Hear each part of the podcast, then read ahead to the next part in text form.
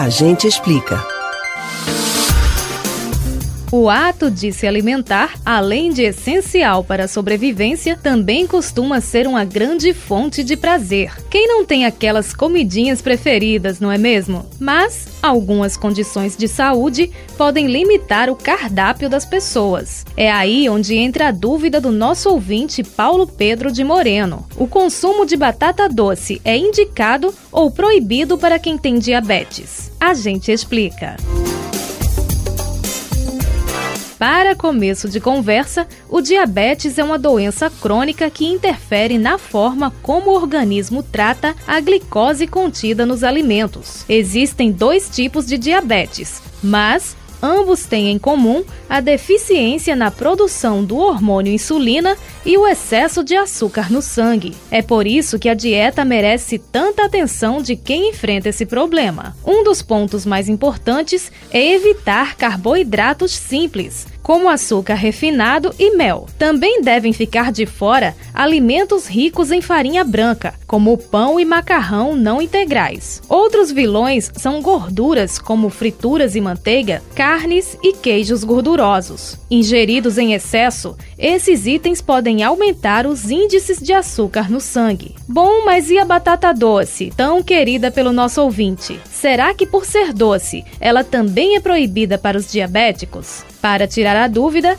conversamos com a nutricionista Lígia Barros. Segundo ela, o alimento não precisa ser banido da dieta.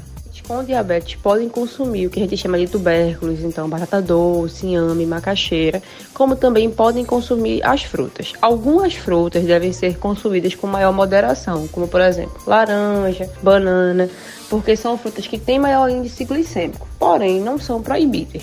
A indicação é lógico que o paciente vá ao profissional nutricionista para que ele possa dar as indicações adequadas. Mas nesse caso não existe proibição efetiva.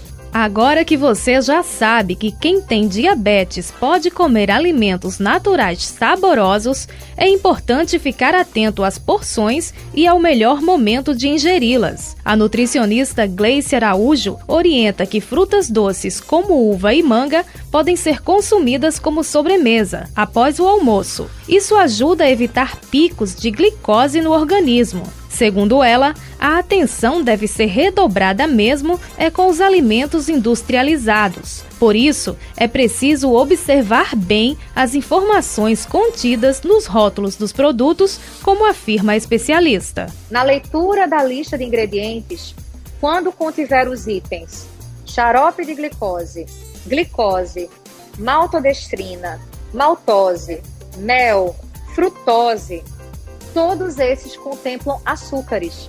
E em uma dinâmica de cuidado nutricional no diabetes, é fundamental que esses alimentos sejam consumidos com cuidado. Você pode ouvir novamente o conteúdo desse ou outros A Gente Explica no site da Rádio Jornal ou nos principais aplicativos de podcast: Spotify, Deezer, Google e Apple Podcasts. Betânia Ribeiro para o Rádio Livre.